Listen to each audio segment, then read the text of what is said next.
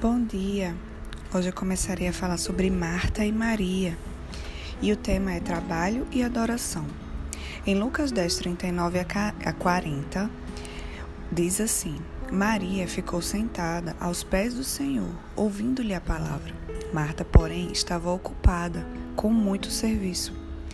Nesse capítulo, entraremos em contato com duas mulheres extraordinárias, Marta e Maria. Meditaremos sobre a vida delas em conjunto porque é desse modo que as Escrituras as apresentam de forma coerente. Elas moravam com seu irmão Lázaro na pequena vila de Betânia. Essa vila ficava a uma curta distância de Jerusalém, somente a 3 quilômetros a sudeste do portão oriental do templo. João 11:18. Um pouco depois do Monte das Oliveiras, vindo do centro da cidade de Jerusalém. Tanto Lucas quanto João registraram que Jesus foi bem recebido na casa dessa família. Ele foi até lá, pelo menos em três momentos importantes nos evangelhos. Betânia era uma pousada comum para ele em suas viagens, e a casa dessa família parecia ser um local acolhedor para Jesus durante suas visitas à Judéia. Marta e Maria formam uma dupla fascinante bem diferente em muitos aspectos, mas semelhantes em um detalhe vital. As duas amavam a Cristo. A essa altura, você com certeza já está começando a perceber que essa é a característica constante de todas as mulheres que a Bíblia consideram como exemplos. Todas elas apontam para Cristo. Tudo que desperta elogios a respeito delas era de um modo ou de outro centralizado nele. Ele era o foco da esperança sincera de todas as mulheres de destaque no Antigo Testamento, e todas as principais mulheres do Novo Testamento o amavam muito. Marta e Maria de Betânia são exemplos clássicos desse cenário. Elas se tornaram amigas próximas dele durante seu ministério terreno, e ele tinha um amor profundo por sua família. O apóstolo João que era um observador atento das coisas e das pessoas que Jesus amava, fez questão de registrar que Jesus amava Marta, a irmã dele, dela e Lázaro. João 11:5. Não se conta de que modo essa família se aproximou tanto de Jesus, já que não se menciona nenhum laço de família entre os parentes de Jesus e o clã de Betânia. Parece que Marta e Maria eram simplesmente duas entre as muitas pessoas que ouviram Jesus ensinar no início do seu ministério e ofereceram sua hospitalidade, cultivando assim um relacionamento com Ele. Qualquer que tenha sido o início desse relacionamento, ele se desenvolveu, obviamente, em uma comunhão profunda e amorosa. Fica claro pela descrição de Lucas que Jesus se sentia à vontade na casa deles. O fato de que Jesus cultivava ativamente essa amizade esclarece o tipo de homem que ele era. Também ajuda a explicar como ele conseguia ter um ministério itinerante na Judéia sem nunca se tornar um mendigo sem teto, apesar de não manter uma moradia permanente em seu nome. Mateus 8:20.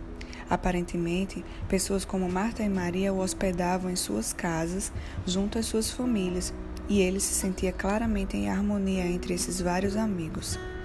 Com certeza, a hospitalidade é uma característica especial dessa família.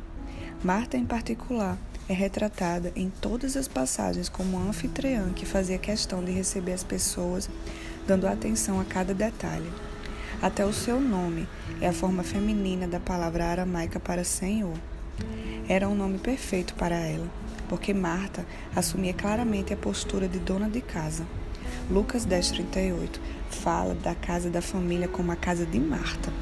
Esse fato associado ao episódio de que o seu nome era geralmente mencionado em primeiro lugar na lista de irmãos, dá a entender fortemente que ela era a irmã mais velha. Lázaro parece ser o mais novo dos três, porque foi mencionado por João, em terceiro na lista dos membros da família. João 11:5 e Lázaro raramente vem para o primeiro plano em alguma narrativa. Exemplo que pode ser observado na descrição de João, quando do acontecimento da ressurreição de Lázaro entre os mortos. Alguns acreditam que a posição de Marta como dona da casa e aquela que administrava o lar indica que ela deve ter sido uma viúva Isso certamente é possível, mas tudo o que sabemos a partir das Escrituras é que esses três irmãos moravam juntos e não há menção de que nenhum deles tenha se casado.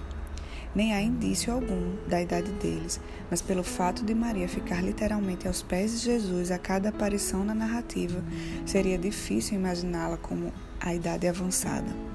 Além disso, os temperamentos extremamente diferentes de Marta e Maria não parecem ter sido suavizados pela idade. Tenho a impressão de que todos os três eram bem jovens e inexperientes. De fato, quanto à sua intenção, interação com Cristo, ele sempre os tratava como um irmão mais velho. E muitos princípios que ele os ensinava eram lições profundas práticas para jovens que estão amadurecendo. Algumas dessas lições se revestem de uma importância singular no episódio que vamos estudar em seguida.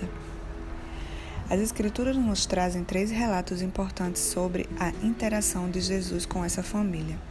Primeiramente, a passagem de Lucas 10, 38 a 42 descreve um pequeno conflito entre as irmãs sobre como demonstrar melhor a sua devoção a Cristo. É nesse lugar que encontramos inicialmente Marta e Maria no Novo Testamento. O modo pelo qual Lucas descreveu seus temperamentos conflitantes foi perfeitamente coerente com tudo o que vemos nos dois incidentes posteriormente posteriores registrados por João, conforme voltaremos a destacar, principalmente o final de Lucas 10. Nesse capítulo, porque essa é a passagem onde as personalidades diferentes das duas são vistas de forma mais clara. Um segundo olhar próximo da vida dessas duas mulheres aparece em João, no capítulo 11. Praticamente todo o capítulo é dedicado a uma descrição sobre como o irmão delas, Lázaro, morreu e foi ressuscitado por Cristo. O tratamento pessoal de Jesus dispensado a Marta e Maria. Nessa cena destacou as suas características individuais. Apesar de não termos espaço suficiente para estudar completamente o acontecimento, voltaremos brevemente para observar o modo pelo qual a morte e a ressurreição posterior de Lázaro afetaram as duas profundamente, mas de modos diferentes e de acordo com as suas personalidades distintas. João trouxe muitas descrições detalhadas e claras sobre o quanto as duas irmãs sofreram com a perda do irmão. O modo pelo qual Jesus ministrou na vida delas em meio ao sofrimento, o modo como lamentou com elas de uma maneira profunda e pessoal, e como ele, de forma gloriosa, ressuscitou Lázaro dentre os mortos no ponto mais alto do enterro dele. Mais do que qualquer outro gesto de Jesus, esse milagre dramático e extremamente público foi o que finalmente selou a decisão dos líderes judeus a condená-lo à morte porque eles sabiam que se ele podia ressuscitar os mortos, as pessoas que o seguiriam e os líderes perderiam a base do seu poder.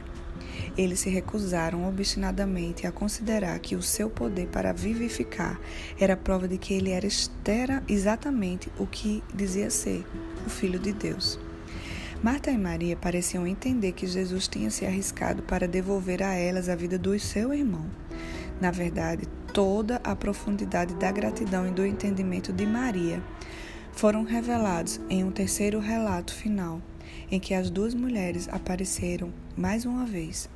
Está registrado em João 12, com relatos paralelos em Mateus 26, de 6 a 13, e João 14, 3 a 9. O modo como Maria ungiu os pés de Jesus com um guento caro e os secou com o cabelo. Apesar de Mateus e Lucas descreverem o acontecimento, nenhum deles mencionou o nome de Maria nesse contexto. Mas, mesmo assim, ficou claro que eles estavam descrevendo o mesmo incidente sobre o qual lemos em João 12. Tanto Mateus 26, 12 quanto João 12, 7 indicaram que Maria, de algum modo, entendia que estavam ungindo Jesus para o seu enterro. Ela deve ter sentido uma impressão forte de que a ressurreição do seu irmão Lázaro levaria os inimigos de Jesus a um ódio extremo e eles se empenhariam a entregá-lo à morte. O próprio Jesus tinha ido, a, tinha ido à segurança relativa de Efraim depois da ressurreição de Lázaro, mas a Páscoa o trouxe de volta a Jerusalém.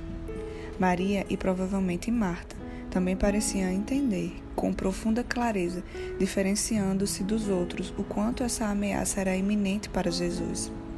Isso com certeza aumentava o senso de dívida e gratidão dirigido a Ele e refletindo no gesto de adoração de Maria.